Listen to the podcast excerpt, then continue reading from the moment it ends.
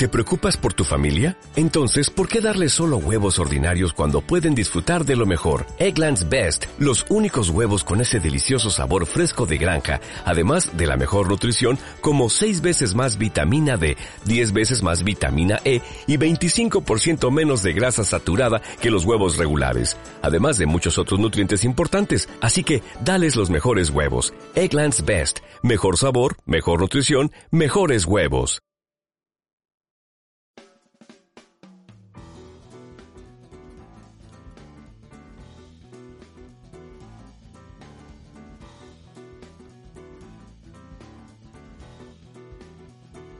Hola y bienvenidos nuevamente a otro de sus podcasts favoritos, ¿cierto? Pronijón Podcast.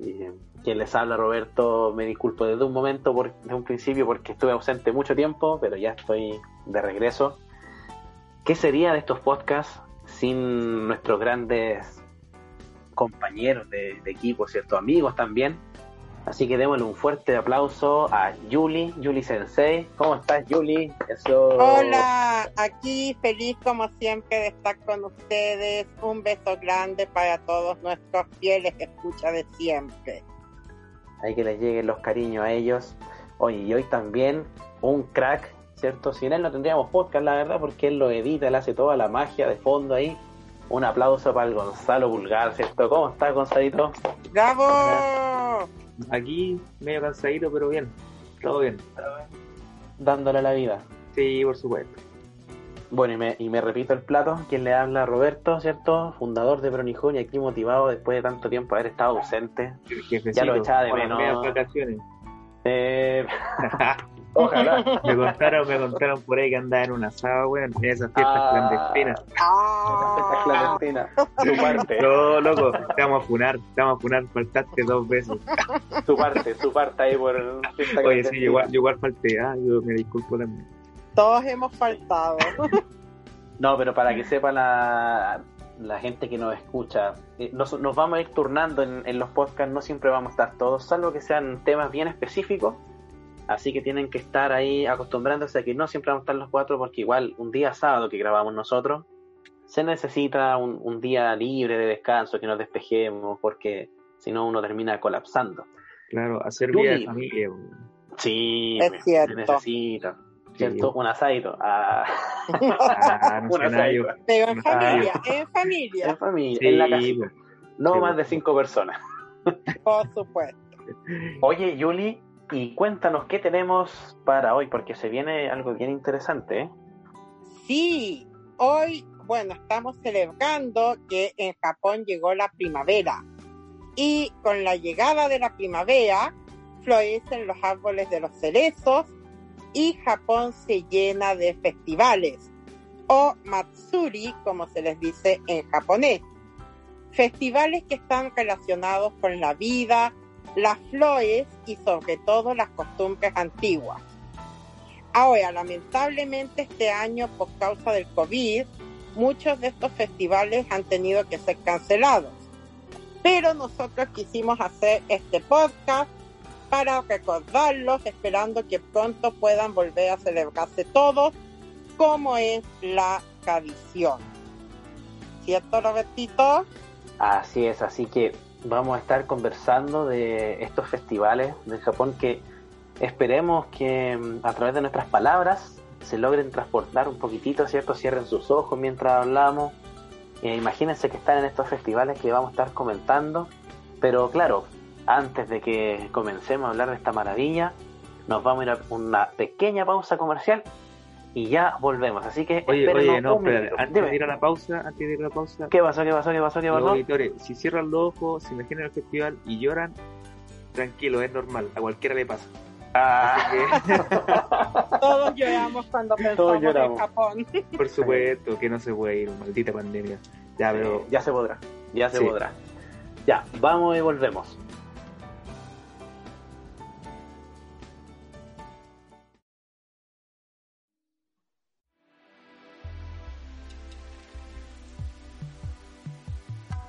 Este programa llega a ustedes gracias a Instituto Cultural Chileno-Japonés, viviendo el universo japonés.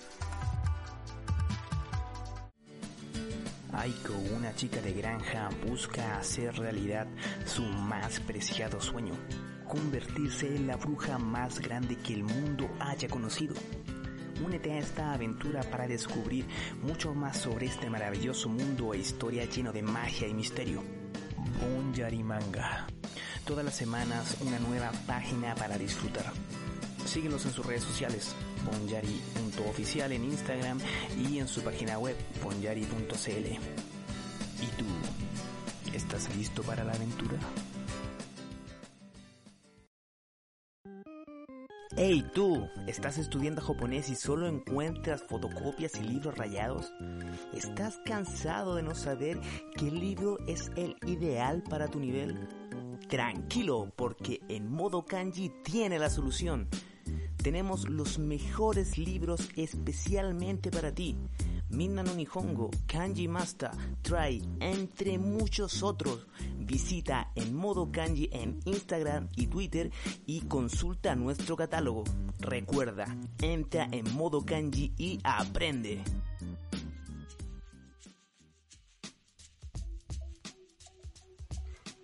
Bueno, y ya estando de regreso, eh, les dejamos ahí mencionado, dejó la advertencia al tiro Gonzalo. Eh, preparen sus pañuelitos ahí mientras tienen los ojitos cerrados por si lloran. un podcast triste.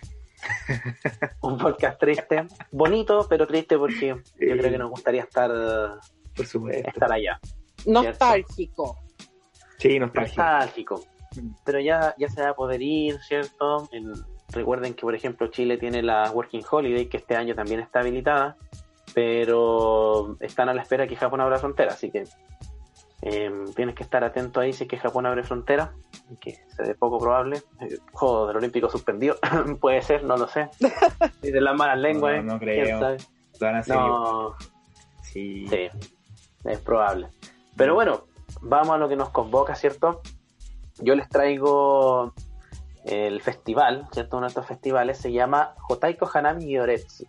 ¿ya? Esto se, este festival, o Matsuri, eh, se lleva celebrando ya desde el 1598. ¿ya? Originalmente fue creado como una demostración de poder del señor feudal Toyotomi Hideyoshi. O sea, imagínense, este, este festival tiene su, su peso de historia. Sí. ¿ya? El festival eh, se acostumbra a celebrar el segundo domingo de abril, de abril perdón, en el templo Daigoji que está ubicado en Kioto. ¿ya? En las ocasiones se recrea la procesión para ver las flores de cerezos que se celebró, reitero, en el año 1598 por primera vez. Un dato curioso que eh, cabe mencionar, recuerden que no existe solamente una flor de cerezo, sino que son alrededor de cinco, si no mal recuerdo. Pero nosotros siempre vemos la más típica en los anime, que la más rosadita. El, bueno, el señor Hideyoshi, ¿cierto? Ordenó diseñar un jardín y presten atención porque mandó y ordenó a plantar 700 árboles de cerezo, donde luego claro, se celebró el Hanami. Sí, pobre gente, cómo Oh. estuvo trabajando ahí, la- las espaldas, me imagino. Adoloría. Bueno, el, el Hanami, o, o, o Hanami, cuando se presenta un, un honorífico para el, el respeto, como muchos ya deben saber, es la contemplación o el mirar los cerezos. ¿Cierto? La, la flor de cerezo, contemplarla, siempre se hace un picnic o algo para, para disfrutar. Que como mencionaba Julia, este año fue bien complicado, si bien se celebró en ciertas ocasiones, eh, no tuvo el mismo espíritu, porque la lejanía que se tenía que tener con las otras personas, eh, el uso de la mascarilla, todo, no, no entrega esa, esa vitalidad eh, normal que se entrega en los años, que se entregó los años anteriores. Mm. Entonces igual eh, Sí. Se celebró, pero de una manera no muy, no muy grata, por decirlo así. Bueno, la Bueno. flor del cerezo, perdón, Sí. representa la belleza efímera, ¿cierto? Porque Claro, nace y muere de inmediato. Entonces, creo que es un buen recordatorio en, est- en momentos como ahora, eh, recordar la belleza efímera, porque estamos viendo justamente que todo está siendo tan efímero, ¿no? Inclusive Claro. cuando de repente tenemos un minuto de libertad, pensamos que estamos saliendo adelante con esto del COVID y luego parece que vamos para peor. Entonces, tratar de disfrutar estos momentos eh, buenos que nos da la vida, centrarnos en los momentos positivos para que esta enfermedad y esta pandemia no nos termine derrotando a todos. No, hay que tener hasta, hasta chicara para poder ahí sobrevivir todo lo que está pasando porque es un, es un tema complicado. El, Sí. Este bichito que, que está molestando acá. Mm. Oye, esa en, el, en esta ceremonia, en este festival, se logró un, un hito histórico también porque se realizó la fiesta de temas grandes de su época. ¿ya? Asistieron ni más ni menos que 1.300 invitados. E igual hubieron personas bastante conocidas de su época como eh, su esposa, ¿cierto? Nene, su concubina Yodogimi, Yodogimi y su hijo heredero Hideyori. ¿Ya? Esto para poder atender los invitados, invitados hubo que preparar numerosas casas de té y el evento fue tan largo, tan largo, que las mujeres debieron cambiarse de traje varias veces. Y ustedes dirán, oye, ¿y ¿los hombres no atendieron? Bueno, era el 1598, o sea, imagínense un hombre sirviéndote ahí como, no. ¿Ya? Y aparte No. que la ceremonia del té se acostumbra a hacer con mujeres, pero para que lo, para que lo asocien, ¿ya? En, la actualidad con este festival desfilan alrededor de 150 personas, todas representándose y vestidos, ¿cierto?, con trajes históricos. Eh, se representan personajes eh, de la época, entre los que se incluye, de hecho, el señor Hideyoshi y su familia. También marchan los monjes de Daigoji, quienes van vestidos con las insignias reales para respetar la tradición del budismo Shingon. Entonces, Shingon, para que sepan, es una de las sectas principales del budismo en Japón.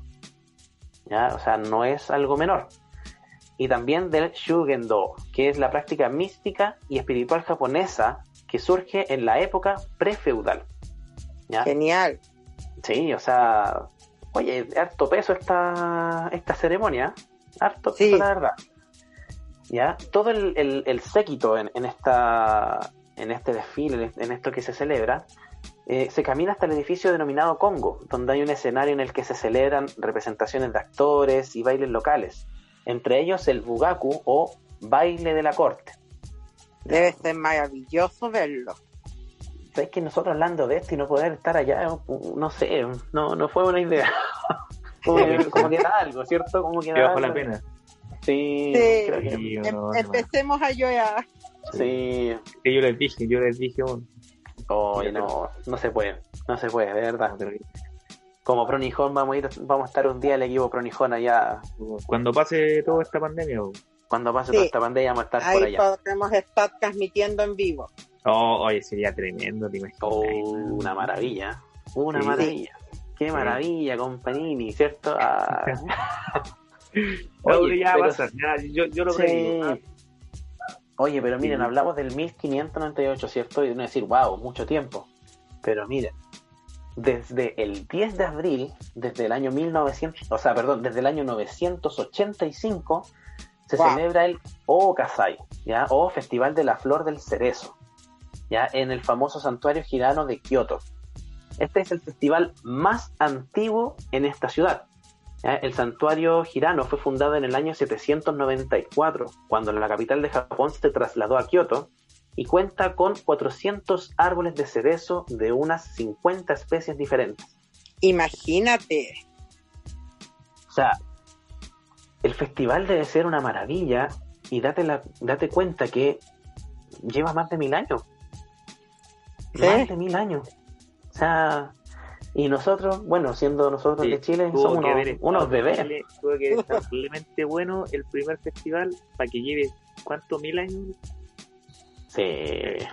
Bueno. Oye, se lanzaron, se lanzaron ese día. Ah, Y que fuera la última cena, loco. Así, Oh. así terrible buena. no, una maravilla. Imagínate que qué sería haber disfrutado de ese primer festival en esa época.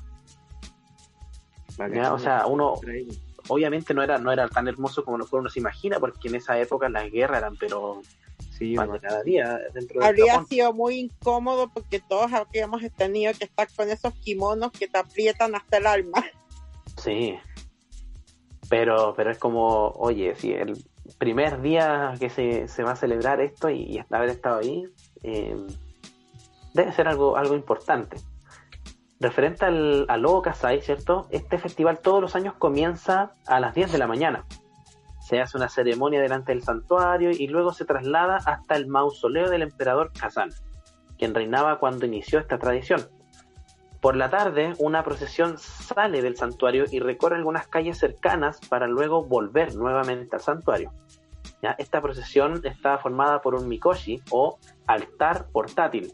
Yo creo que los conocen, son estos donde las personas lo van cargando en los hombros y se les forman unos huevos enormes por estar cargando esos Yo tengo una tremendas cosas. anécdota. Cuando yo estaba en Japón, había casi ¿Ya? recién llegado a mi primer fin de semana y ¿Ya? con una amiga, Kelly, salimos a comer ramen. Y estábamos comiendo ramen y en eso sentimos un montón de bulla en la calle. Y ¿Ya? salimos a ver y eran justamente de un templo cercano que estaban llevando el Mikoshi por, eh, por la calle y era muy entretenido porque tocaban tambores y todos bailaban. Es súper bonito verlo. O sea, debe ser maravilloso eh, el fotografiar también esos momentos que, que son únicos. O sea, si bien se repiten todos los años, cada año te entrega algo único en cada festival. Entonces Sí. debe ser bien, bien bonito.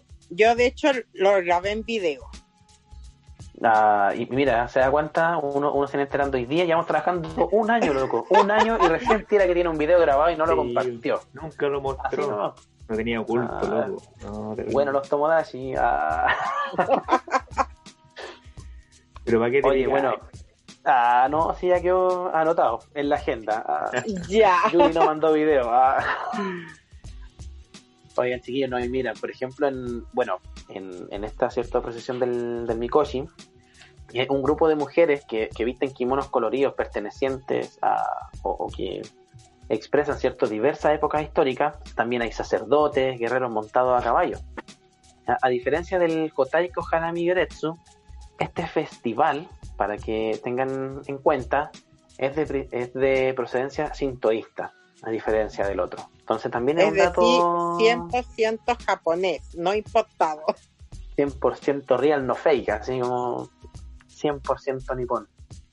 Es, es un, la verdad es, es maravilloso que, que esté superando los mil años de, de festividad. Y como dijo el Gonzalo, qué tan bueno fue el primero para que hoy en día se siga celebrando. Sí. A lo mejor podríamos decir, Japón es un país de, de muchas tradiciones. Y, y un dato eh, agregado es que sí también hay que destacar que muchas veces se les pregunta a los japoneses por qué celebras algo. Mm. Y la verdad es que los japoneses, por un tema solamente de, de lo que se ha celebrado tanto tiempo, dicen porque hay que hacerlo o porque se tiene que hacer. Claro. Entonces, a veces, eh, claro, es, es maravilloso que se celebren estos eventos, pero ¿cuántos realmente lo celebran porque quieren estar ahí? ¿Y cuántos son los que lo, lo realizan o participan de esto porque tienen que estar solamente? Sí, porque eso mismo sienten pasa que eso con, debe. con las tradiciones en general allá. Claro. Mm. Yo también tengo un par de festividades de las que hablar. Durante la primavera se celebran cuatro grandes festivales de danza de geishas y maikos en Kioto.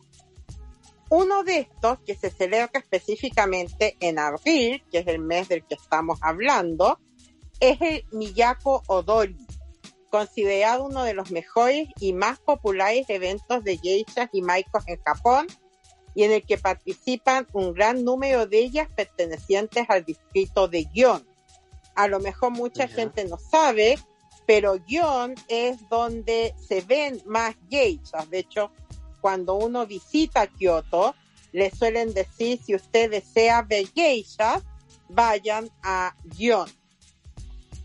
Este festival se celebró por primera vez en 1872 como parte de la exposición de Kioto. Y aquí me voy a meter un poquito en historia. Yo no soy Carlos Humberto, pero para recordarlo y tenerlo con nosotros en espíritu, les voy a contar que este fue un esfuerzo de la ciudad por impulsar la economía municipal y preservar la cultura de Kioto, dado que la capital se las habían quitado y la habían reubicado en Tokio en el año 1868. Debido al éxito que tuvo esta exposición, se convirtió en un evento anual que aún hoy simboliza la esperanza de que Kioto vuelva a ser la capital de Japón. De hecho, Oye. si analizamos los kanjis de Kioto, ¿Mm? ustedes saben que los kanjis de Kioto dicen que es la capital de capitales, mientras que Tokio es la capital del este. O sea, incluso en el nombre tenemos que Kioto mantiene su nombre de capital, mientras que Tokio es la capital del este, simplemente porque está al este de Kioto. La gente de ¿Sabes Kioto que- siempre se sintió un poquito robada de que les quitaran el estatus de capital. Pero fue bueno, por un lado, es que yo tengo que reconocer que, a, a, a mi parecer, es bueno que se haya dejado Tokio como la capital en vez de Kioto.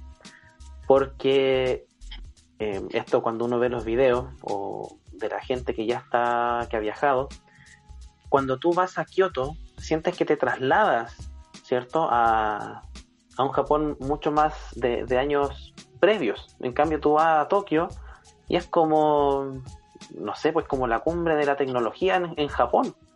Y uno, Sí. uno, amante, no sé, de historia o este tipo de cosas, le gustaría poder revivir eh, cómo era años atrás.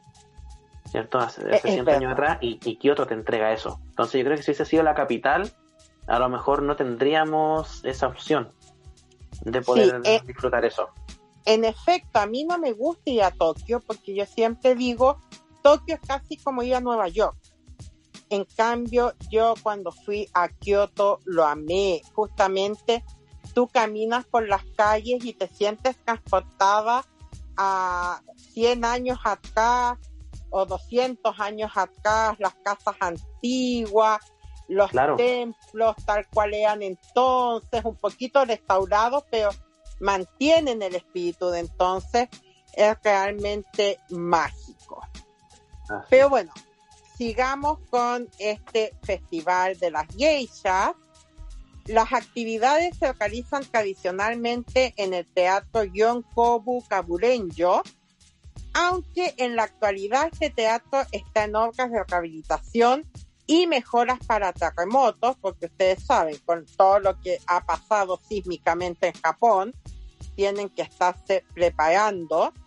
Por lo tanto, este año se celebra en el Teatro de Arte de Kioto Minamisa. Va durante todo el mes de abril, comienzan el primero hasta me parece que el 27 y se celebran tres actuaciones diarias de aproximadamente 60 minutos. Estas actuaciones pueden variar año a año, pero las danzas siempre realizadas por las geishas y las maikos siempre están ambientadas en la época del florecimiento de las flores del cerezo. Obviamente, por eso es en abril. Claro. Oye, en todo caso, tú en Japón es como en Chile, pestañáis y tiembla. Así como está bueno que Sí. le hagan esa, Sí, esas mejoras, la verdad. Sí. Acá en Chile también se me ocurren unos cuantos edificios que sería bueno que le hicieran esas mejoras. Sí. Bueno, otro evento digno de destacar durante este mes son las competiciones de Yabusame. Yabusame es el antiguo arte marcial de tiro con arco a caballo. Ya es impresionante verlo, ¿cierto? Porque bueno, ya es difícil tirar al arco. Imagínense además ir guiando un caballo con las puras piernas, mientras con las manos se maneja el arco y la flecha. Los más importantes y representativos son el Kamakura Matsuri de Kamakura y el Asakusa Yabusame en Tokio. Voy a hablar un poquito de ambos.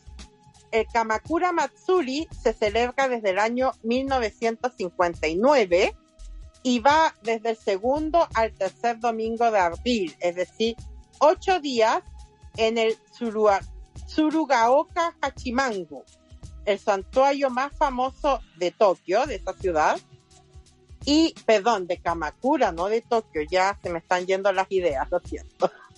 El santuario más famoso de Kamakura y dura, eh, como dije, ocho días, durante los que se celebran desfiles, representaciones teatrales tradicionales, ceremonias del té, etcétera. Pero sus principales atractivos es la danza ritual Shizuka no Mai, que abre las celebraciones el segundo domingo de abril, y el espectáculo mismo de Yabusame, que la cierra el tercer domingo. En cuanto al Asakusa Yabusame, este se celebra en el Parque del Río Sumida, esta vez sí en Tokio. Originalmente este evento se celebraba en Año Nuevo, en el santuario Asakusa durante el periodo Edo, dado que está prácticamente ligado al shintoísmo. Pero lamentablemente luego pasó al olvido hasta que fue revivido como una celebración primaveral a celebrarse en abril, dado que el Yabusame es una práctica heredada de los samuráis y si no lo saben, el símbolo de los samuráis es la flor del árbol del cerezo. Oye, Ella qué, qué bacán. Qué bacán Sí. así el- la procedencia también del, del símbolo. Sí, sí, muy hermoso. El Yabusame formaba parte del intenso entrenamiento de los samuráis y mezcla la filosofía Bushido y Zen con las artes marciales japonesas tradicionales. Y sus orígenes se remontan a los comienzos del periodo Kamakura. En la actualidad es un gran espectáculo que atrae a multitud de personas cuyo objetivo es entretener y complacer a los kami, de los que hemos hablado en otros podcasts de mitología, para ganar su favor. Ahora, personalmente, la primera vez que yo supe sobre esta práctica fue cuando leí las novelas de leyendas de los Otori, específicamente en la cuarta novela, El lamento de la garza, donde hacen una competición de Yabusame para, bueno, no voy a spoilear el libro, ¿no? Pero es una competición importante, digamos que ganarlo es un asunto casi de vida o muerte. Esos son los festivales que preparé yo para hoy.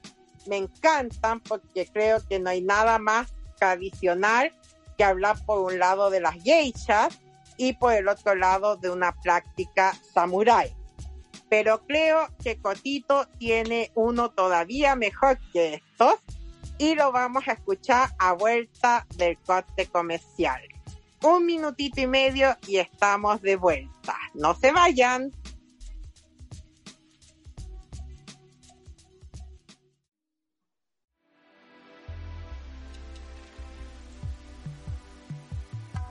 Este programa llega a ustedes gracias a Instituto Cultural Chileno-Japonés. Viviendo el universo japonés.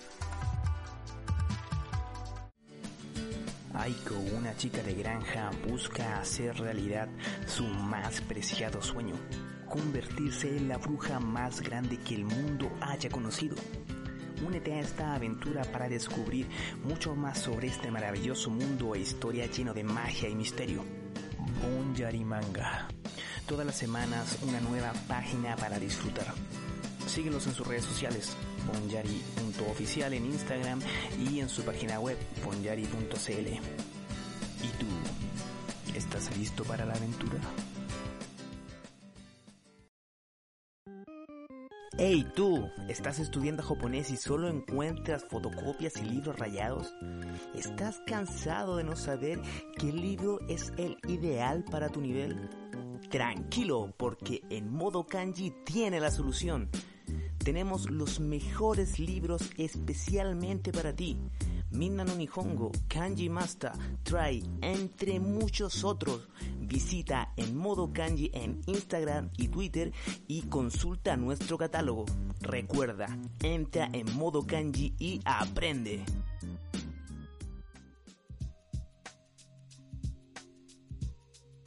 Y volvemos entonces ahora para escuchar qué nos tienes preparado para hoy, Cotito. Por supuesto. Mira, yo tengo el festival más grande de música de Latinoamérica, el Festival de Viña del Mar 2021, concha su madre. Viña del Mar, solo el mundo. Oye, no, mira, siendo sincero, nuevamente me quiero disculpar porque yo no preparé nada, loco, no preparé nada. Aquí la Yuli me ayudó.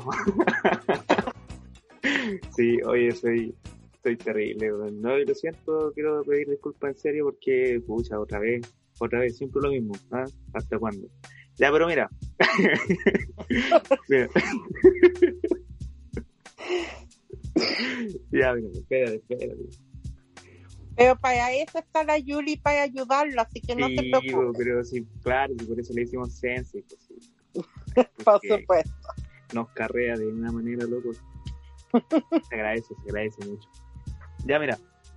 El 8 de abril, el 8 de abril, o sea que ya pasó.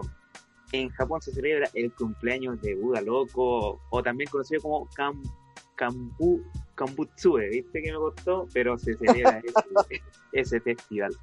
Y se, también se le conoce como Hanamatsuri, mira qué bonito. Festival Sí. de las Flores. eh, y es una tradición importada de China, para que ahí lo tengan presente. La Claro. primera ceremonia se celebró en el Nara, en Gankoji, en el año 606. Hace caleta ya. Debo decir que yo estuve en ese templo y es hermoso. ¿En Y es serio? el templo que está rodeado por el parque de los ciervos. Ah, Entonces maravilloso porque tú caminas entre los ciervos y luego entras al templo y dentro del templo hay una imagen gigante de Buda. Mira, con, de hecho, en ese. Creo que también la Caro también fue. Y si quieren escuchar la, la experiencia de ella, pueden eh, bu- buscarlo ahí entre los podcasts.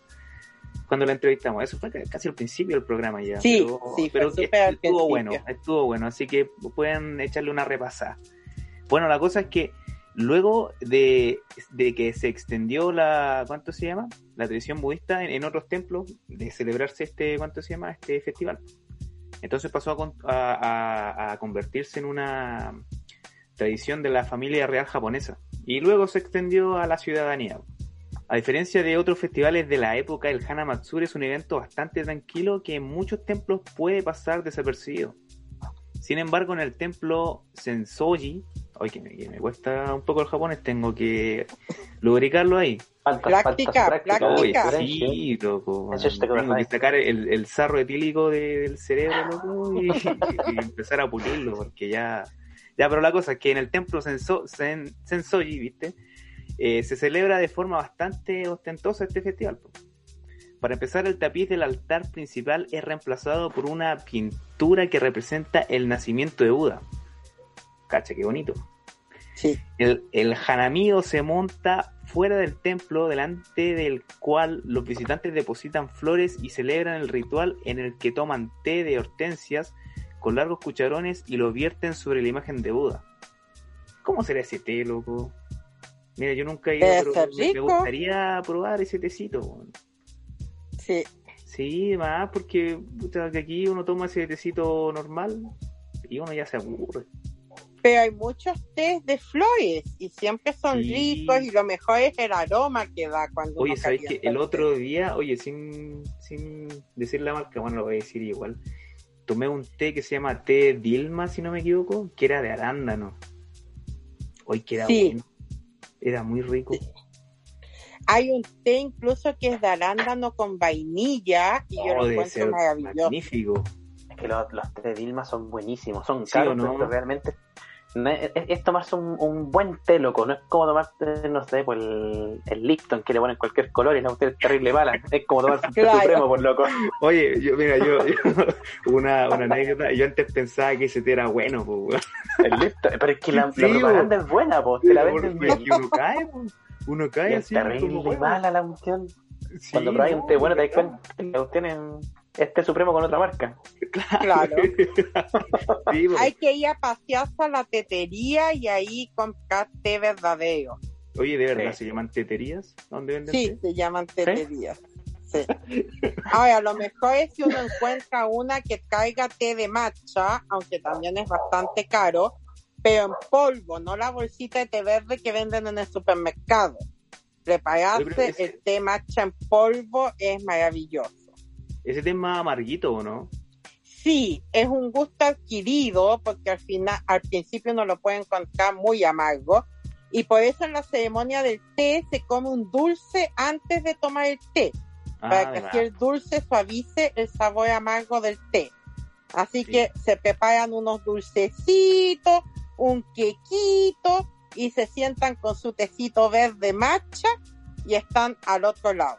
Oye, yo lo que he cachado de los japoneses que aman el, el- el- ese sabor a matcha, se lo echan a todo, loco. Hoy tú no sabes lo que es ir al Starbucks ¿Ah? y pedirse un frappuccino de matcha.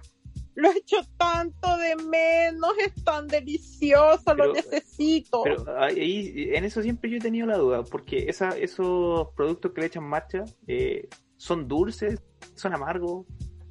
Generalmente lo hacen con productos dulces para suavizarlo. Por ejemplo, si tú vas al restaurante Japón, que bueno, ahora está sacado, pero cuando vuelva a abrir sus puertas, y tú pides un helado de matcha, el helado va a venir mezclado con helado de vainilla para que así el sabor del matcha no sea tan fuerte y no choque a la persona que no está acostumbrada.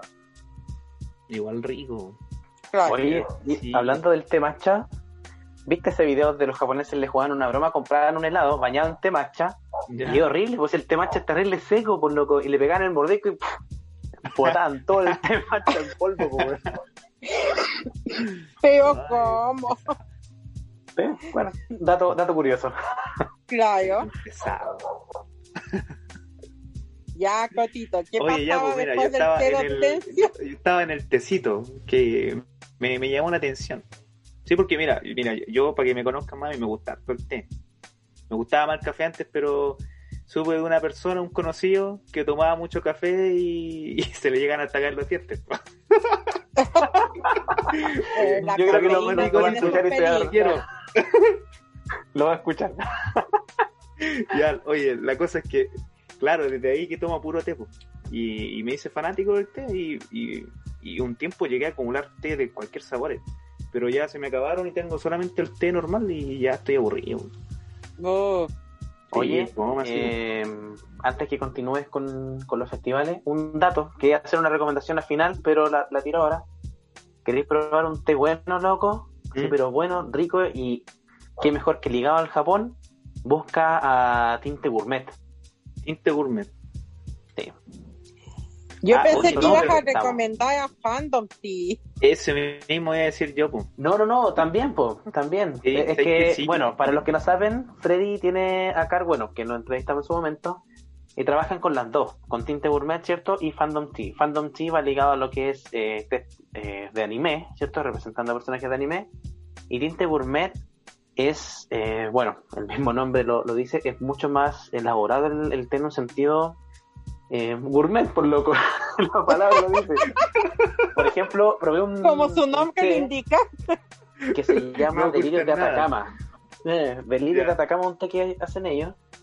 Exquisito, de verdad. Y lo bueno es que estáis tomando un té de calidad con y realmente con hojas que son seleccionadas. ¿Cachai? No es como de supremo, no, hojas seleccionadas, es, como molido, parece café la cuestión, ¿cachai? No, aquí Bueno, estáis tomando buen, decir- buen té.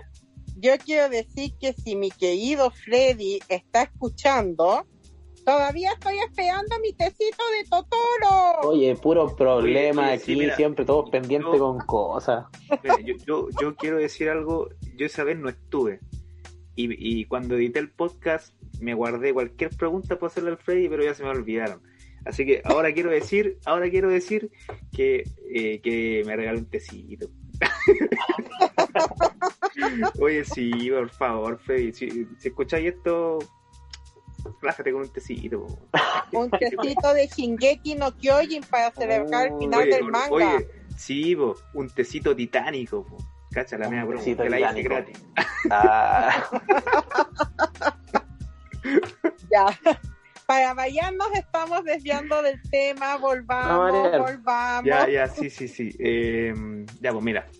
Mira, y además del tecillito y todo eso, el carro que, el carro que lleva tiene una figura de elefante blanco gigante y es empujada de un lado a otro por niños. ¿Cachao? Y se realizan desfiles acompañados generalmente por música tradicional. Hermoso. Sí, demás. Sí, bonito. po. Me imagino estar ahí debe ser una experiencia sublime. Me gustaría Sí. estar allá. Sí. po. Ustedes no me ven ahora, pero estoy derramando unas lágrimas así. Pero No, no, no ¿Por puedo el, seguir. ¿Por el té o por los eventos? Ah, Por las dos cosas.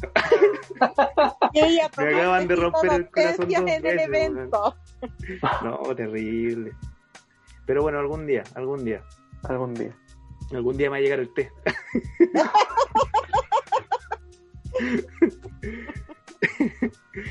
ya, pues mira. Todos los símbolos estos de los que hemos estado hablando, por supuesto, están ligados a la leyenda del nacimiento de Buda, la que dice que su madre soñó que un ser divino descendía de los cielos montado en un elefante blanco para tocar su vientre y así entrar en su cuerpo, dejándola embarazada de Buda. ¿Ya? ¿Me suena algo eso? Sí, ¿Sí o no? sí. No diga, no diga Igual la como- palabra. no diga la palabra, como pero. Como mencionamos cuando hicimos el podcast de mitología, eh, siempre hay una conexión entre estas leyendas míticas, ¿cierto? Eh, sí, uno siempre termina diciendo esto lo he escuchado en otro lado. No es un elefante, una paloma, pero bueno, detalles. Claro. Claro, sí. Pero bueno, ahí los queremos a todos. Claro. Claro, y mira, y este elefante blanco era un símbolo de que su hijo provenía de la tierra pura, conocida en Japón, en Japón perdón, como Miroku.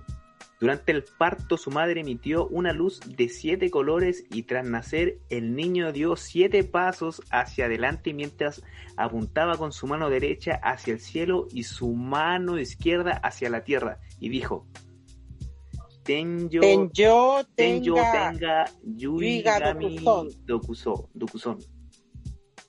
¿Viste que me falta eh, practicar el Japón?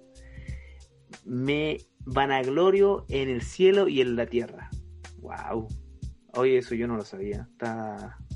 ¿Qué estaba fumando la mamá que vio a su bebé caminar, loco? Oye, no, pero mira, eh, loco, nació siete colores, po, Cacha. Estaba, estaba escuchando el disco de Pink Floyd ahí, Sí. ahí, con la portada Ay, la flor de los siete colores.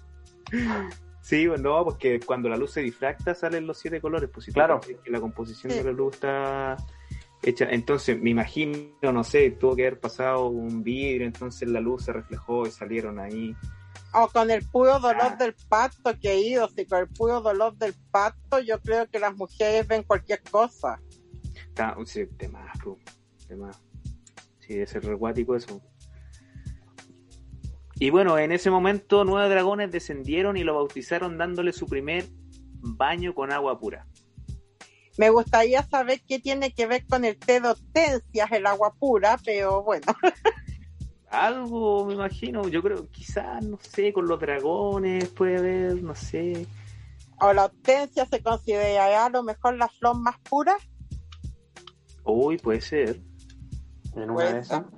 Interesante. Le vamos a preguntar al Carlito. Sí, Tarea para Carlos. Cuando vuelva. Cuando Oye. Carlos, Carlos, te echamos de menos, ¿ah? Vuelve. Sí. No te quedes solo. Yo sé, yo sé que él no, porque está, estaba pegado viendo el manga de Shingeki. Lo, lo decía por interno en este momento. Oye, sí, mira, hubo una infidencia. El Carlos no ha dormido como en tres días porque estuvo leyendo el manga de Chingeki Sí. y no paraba de leerlo, loco. Así que Sí. Nos lanzó un spoiler porque yo no lo leí completo, así que no, maldito. No, mentira, no me ha dicho nada, pero estuvo a punto de hacerlo, sí. yo lo sé. Sí. Yo creo que se aguantó las ganas de Sí, decirlo. sí, se aguantó. parece que el final es muy bueno. Yo ni siquiera leí el manga, pero leí de qué va el final. bueno. Y ahora tengo ganas de leer todo el manga, así que. Tienen último, que no- leerlo y no llorar, el porque van a llorar de verdad. Sí, pues, si no leí el manga, ve el anime, porque el anime igual es muy bueno. Sí. Es que yo empecé a ver anime y no me pescó, entonces pienso que a lo mejor como manga puede que me pesque más, Pero ¿hasta dónde viste más o menos? como tres capítulos. Ah, no. mira, tenés que llegar como al capítulo 5, por ahí. Sí. no Ah. Ya, No, No, de, de verdad, verdad. no, Sí. no vaya a quedar loca. Sí, bueno, sí. puede que le dé otra oportunidad. Dale nomás. Bueno, tiene, que- tiene que darle una segunda oportunidad porque vamos a grabar un podcast hablando de lo que fue Shingeki no Kyojin Ah. respecto al manga. Aviso de spoiler para quienes no quieran Ah, escuchar ya. ese podcast. No, yo. Pero, eh, Ay, sí, ay, bueno. ay, ay. Bueno, ahí los spoilers van censurados. Y, eh. Sí, no, va a ser puro spoiler ese, ese podcast, porque lo voy a tener que censurar entero. Todo el podcast No, No, no, dale. ese, ese, ese yo no lo voy a editar, bueno. no. va a ser puro Ya saben, ya. comerciales. ¡Pip! Comerciales.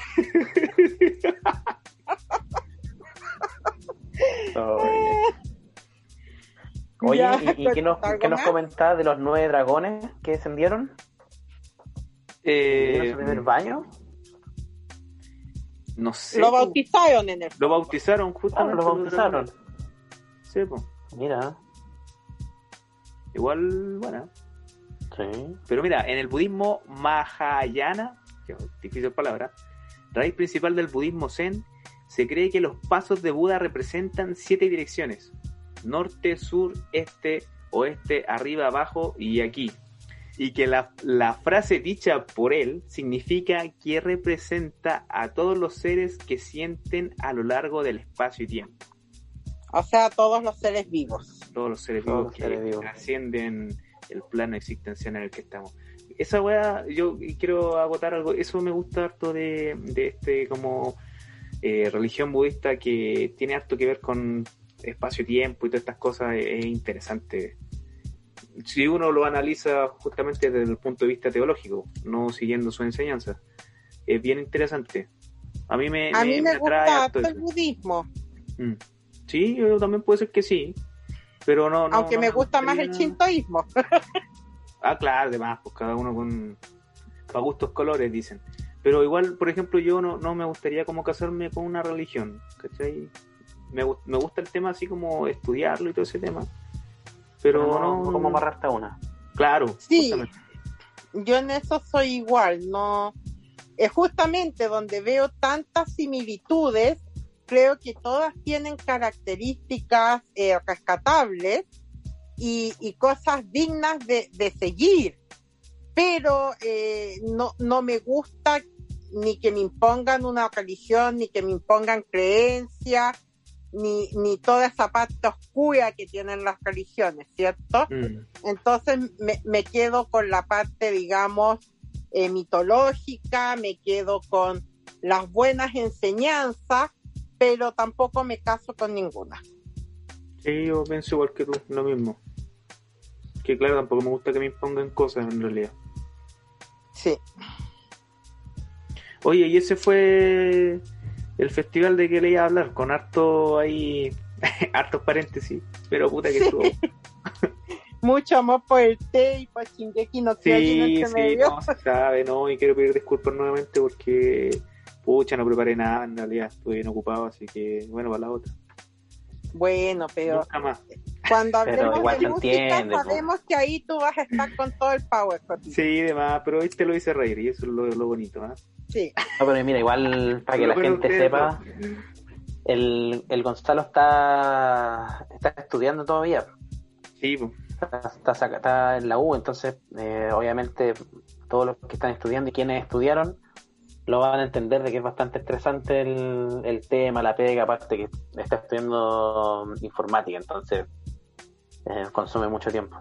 No, es- no es Sí, y además- y- Además, no tiene para qué sentirse mal porque somos un equipo y que nos ayudemos entre nosotros a preparar material y todo.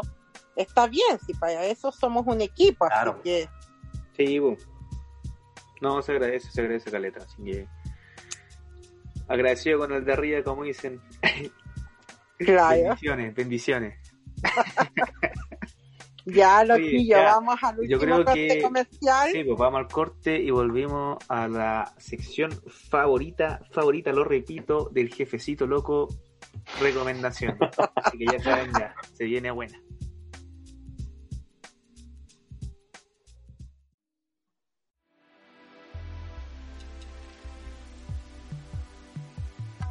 Este programa llega a ustedes gracias a Instituto Cultural Chileno-Japonés.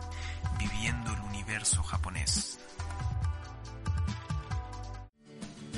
Aiko, una chica de granja, busca hacer realidad su más preciado sueño, convertirse en la bruja más grande que el mundo haya conocido.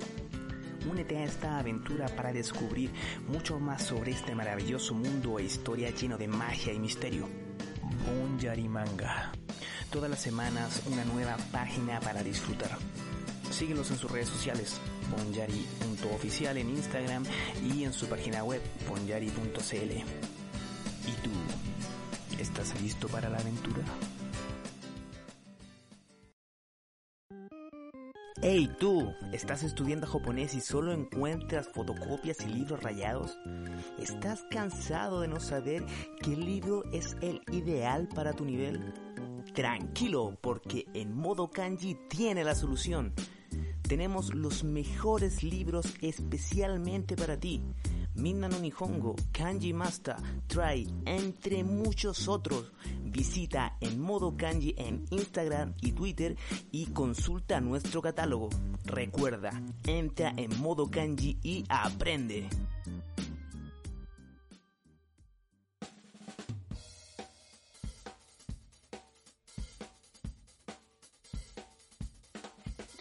Oye, y volvimos, volvimos de esos tremendos comerciales con la sección favorita, ya lo dije, pero lo voy a repetir de nuevo. Recomendaciones de Pronijón, loco. Un aplauso, Pronijón, y para las recomendaciones. Oye, cada vez están mejores. Cada vez están mejores. Y ¿sabéis qué? ¿Sabéis qué? Ahora, ahora yo voy a pelear al Carlos. Qué bueno que no vino. Qué bueno que no vino porque siempre, siempre es cabrón con, con las cuestiones. Siempre. Siempre. Sí, se adueña, se, se adueña. se tira como 10. Se tira como 10. Sí. Y, Y se pelea dice, no, que no me- conmigo no me dejan cuando yo hablar. le digo que no tire tanta. No, no, Sí, Carlito. oye, pero es que Carlito cuando escucha este podcast, oye, deja recomendaciones para los demás, por loco. Sí, oye, ya, córtala. córtala. Pero con respeto, como dice aquí Paren un a animador de la televisión chilena, pero con respeto. Sí, imparable ese hombre, imparable. Sí. Oye, ya, Nosotros pues, podemos hablarlo así porque lo amamos. Sí, Sí. no, sí, sí lo queríamos harto, Carlito. A, a Carlanga. Juli, tus recomendaciones. Mi recomendación de hoy es el canal de YouTube de una artista maravillosa que es Mei Yu. Y la recomiendo porque aunque el nombre es chino y ella creo que es de Estados Unidos, sus videos son en inglés, pero ella dibuja mucho anime. Ella dibuja maravilloso. Por ejemplo, tiene un video que es Pikachu hecho en 10 i- estilos distintos. Ya también tiene por ahí uno de en que hace a Tuxedo Más y Sailor Moon intercambiados. Tiene videos muy buenos, muy entretenidos, pero lo mejor que tiene es que además hace libros para colorear para adultos. Y tiene, por ejemplo, un libro que es de chicas de anime. Tiene otro libro que es de criaturas kawaii. Yo principalmente compro estos libros y los coloreo y les voy a decir que son una maravilla para combatir el estrés. Y en estos momentos en que la pandemia nos tiene a todos encerrados, con problemas de dinero, con problemas de exceso de trabajo, todos estresados, creo que tener una herramienta que te ayude a despejar la mente y olvidar por un momento todo mientras pintas un lindo dibujo de chicas de anime o de criaturas kawaii es súper bueno. O simplemente verlo en YouTube y si te gusta dibujar puedes aprender un montón de ella. Así que 100% recomendados los videos y los libros que se encuentran en Amazon de la talentosísima Mei Yu. Eso tengo por hoy. Robertito, Sí, yo les tengo eh, una recomendación, ¿ya? y yo creo que se va a alejar mucho del tema que hablamos hoy. Y es una banda japonesa que se llama Minio Crusaders. No sé si les suena a, No. a la Yuli Gonzalo. ¿No les suena? ¿Cuánto, cuánto No. se llama? No la busque, pues no haga trampa. No, Solamente no, no, digan dijiste, dijiste Cru- Crusaders y yo conozco Sí. también una banda que se llama Beat Crusaders. Ah, no, no es la misma. Ah, ya. pero se asemejan en un nombre. Bueno, Minio Crusaders es una banda que toca cumbia. Ah, cumbia Ya, japonesa. cantan Cumbia japonesa. Cumbia Bacán. japonesa. Y la verdad es bien buena. ¿eh? Delante estuve escuchando, encontré mm, una playlist en, en Spotify. Y es buena. Ya tiene, tiene su ritmo. Se van a. Se va a generar ese choque sí de, de estar acostumbrado a escuchar la, la cumbia con cierto Con- en voces latinas. Eh, y ahora escucharlo en japonés es raro. Pero es buena. Después que lo procesas unos minutitos te das cuenta que el ritmo todo es bien bien prendido como para bailarle en un carrete ahí con su, su copetit todo eso ah, es que, e- e- ese, tema ya es cuando estoy en el carrete como a las 3 de la mañana, ya no te puedes Ah. del sillón, weón. Y como decir, ya pongan un opening y te ponen ese, ya lo bailas igual, ya no te importa Eh, nada. A las 3 de la mañana A empezáis a las 3 de bailar la mañana todo por así, uno vomitado por allá, ahí, ahí, claro. Bueno, ahí, el- ahí, ahí es cuando se pone ese tema. El, el tema que les voy a recomendar se llama Kushimoto Bushi de Minio Cruzadas. Y ustedes saben que cuando se recomienda música, la canción va a la playlist, ¿cierto? De la música recomendada de Pronijón. Así que tienen que escucharlo. Recuerden, Minio Crusaders de, y la canción es Kushimoto Bushi. Es un buen, buen eh, tema que, que pueden disfrutar ahí para ir bailando en la micro cuando van camino a la pega y quieren mandar todo lejos. Mini Cruzadas, Kushimoto Bushi, para que se motiven. Esa es mi recomendación. Gonzalito, Yo igual voy a recomendar música. Eh, primero quiero decir que eh, podríamos agendar un, podcast, o parece que ya está agendado, no, no recuerdo, eh, de hablar de, de música y de ritmos latinos que se hacen en Japón, porque es un fenómeno bastante interesante y que es bueno, estaría bueno analizarlo, así como para ver que, no sé, pues si se hace salsa, ¿cachai? Eh, no sé, pues cumbia, reggaetón, ¿cachai? Esas cosas que uno considera que son de acá, igual estaría bueno ver cómo han pegado allá y cómo, y si tienen público, no sé, pues si son eh, ritmos de nicho. Yo encuentro que estaría interesante. Y a raíz de eso quiero recomendar, loco, el tremendo tema de Naoto, no me acuerdo cuánto se llama. Bueno, pero ahí lo vayan a cachar. Espérate, o lo voy a buscarlo al tiro porque si no, se me va a olvidar. Espérate. El tema era de... Esto, claro. Naoto con Joey Mira, Montana. Naoto Inti, Inti Raimi, con, porque él es, él es japonés peruano, con Joey Montana. Se llama El Japonés, loco. El Japonés, tremendo tema, es un reggaetón. Loco, yo la primera vez que lo escuché, la verdad que terrible maravillado. Y, Es buenísimo. y me puse a investigar cómo, cómo había llegado el reggaetón a, a Japón, pero eso es otra historia. El tema es que es muy buena esa canción. A mí no me gusta el reggaetón, yo lo admito, pero ese tema lo he escuchado como, como más de 10 veces. De hecho, lo puse en mi playlist ahí en, en Spotify. Está bastante bueno. Recomendado. bueno. Y lo otro que quiero recomendar, ya esto es más de gusto personal y no sé a quién le caiga.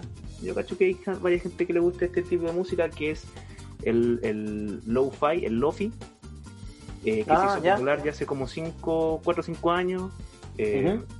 Y quiero recomendar a uno de los padres de este estilo que se, se llama Nuyabes, eh, este japonés que participó en la banda sonora del anime Samurai Champloo.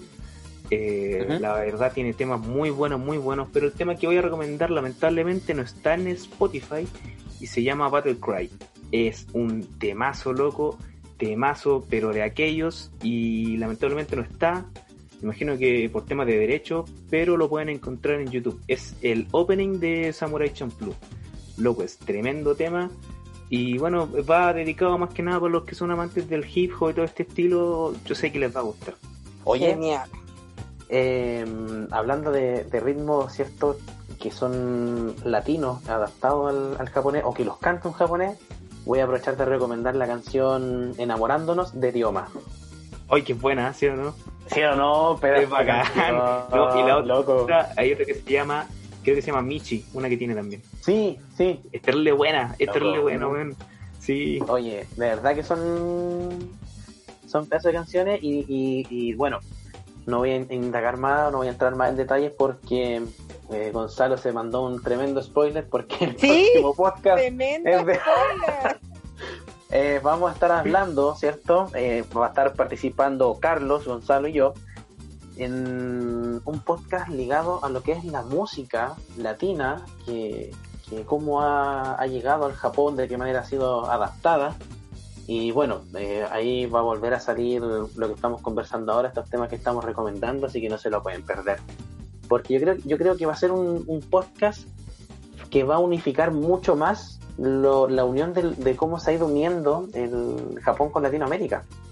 Sí, Porque la música une, la música realmente une y, y rompe Sí. fronteras, rompe barreras. Entonces va a ser un, algo muy... Sí, ese podcast va a estar interesante. Ese ya sería la tercera parte de las sesiones de música. de música. Sí, pues. Tercera Va a estar buenísima. No, se va a estar bueno, va a estar bueno. Oigan chicos, antes de terminar yo quisiera hacer un anuncio, por favor, de doble de tambores. Láncelo, Yuri este mes estrena su propio canal de YouTube. Para Mira, que sepan, lo iba a estrenar antes, pero con todo esto de la pandemia lo he atrasado un poquito. Pero ya ahora, durante la segunda quincena, sí o sí, abro mi canal de YouTube que se va a llamar Escribamos y donde no va a estar ligado 100% al Japón, va a ser más sobre escribir, aprender eh, los géneros literarios, cómo crear un personaje, cómo crear un mundo ficticio, pero también voy a analizar obras literarias y entre esos van a ir libros japoneses, obviamente, y también películas, series, porque mucha gente piensa que cuando se habla de escritura son solo los libros, pero no piensan que los guiones de las películas, de las series, también son material literario. Por tanto, también de repente puede haber análisis de personajes de anime, así que va a estar un poquito ligado a Japón, aunque no se va a tratar 100% de Japón, pero ojalá que me sigan y que lo podamos pasar muy bien en mi nuevo canal. Eso. Buenísimo. Buena. buenísimo. Oye, tremenda noticia. me sorprendió.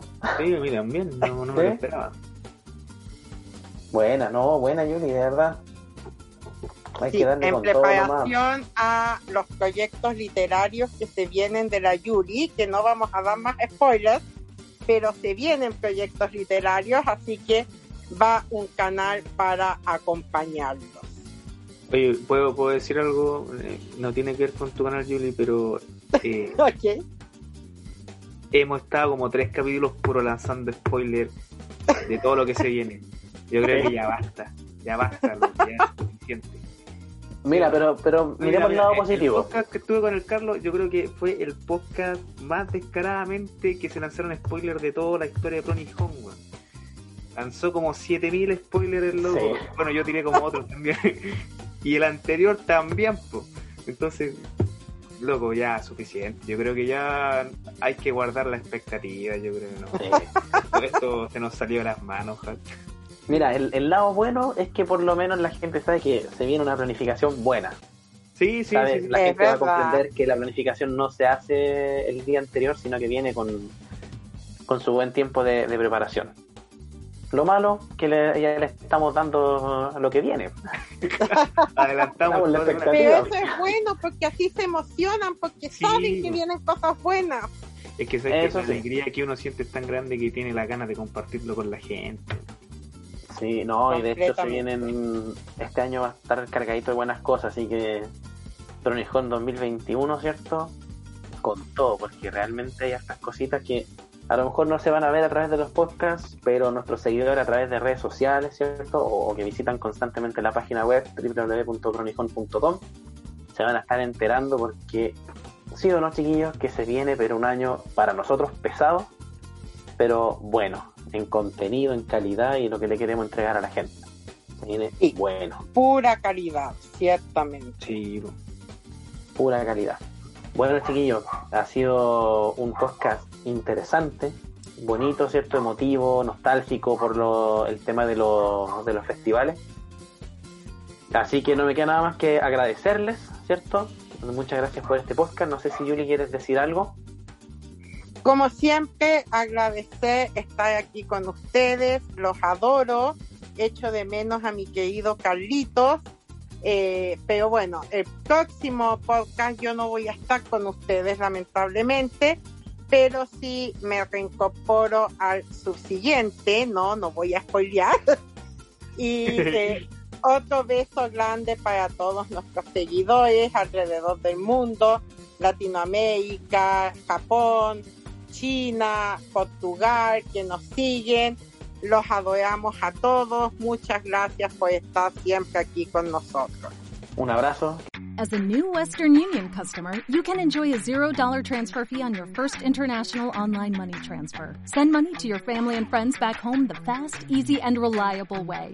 Visit westernunion.com or download our app today to get started, and your first transfer fee is on us. FX gains apply, not available for credit cards and transfers to Cuba. Services offered by Western Union Financial Services Inc. and MLS 906983 or Western Union International Services LLC and MLS 906985.